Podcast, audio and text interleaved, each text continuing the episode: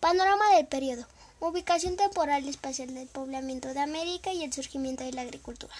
En este bloque estudiarás el periodo que abarca desde el poblamiento de América hasta el surgimiento de la agricultura.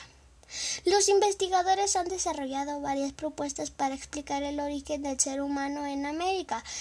Una de las más aceptadas es la que establece que los primeros habitantes de nuestro continente eran originarios de Asia. Según esta explicación, el poblamiento de América se originó durante la última glaciación en el que el norte de Asia y de América se congelaron en consecuencia el nivel de mar descendió y quedaron al descubierto largas franjas de tierra en el estrecho de Bering.